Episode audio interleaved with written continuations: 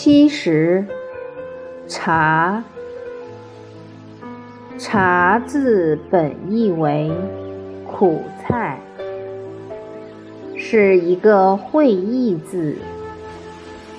小篆写作图，上边的草字形像是草，说明茶。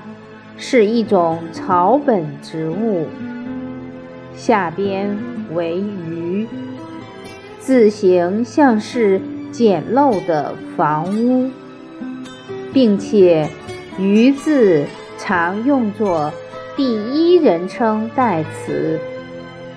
这里是说，茶是人人能吃的一种苦菜。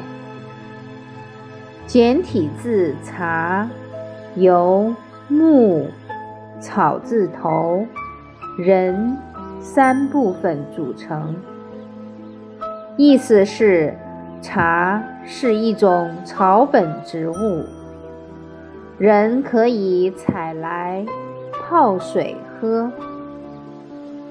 茶后来指茶树，现在茶。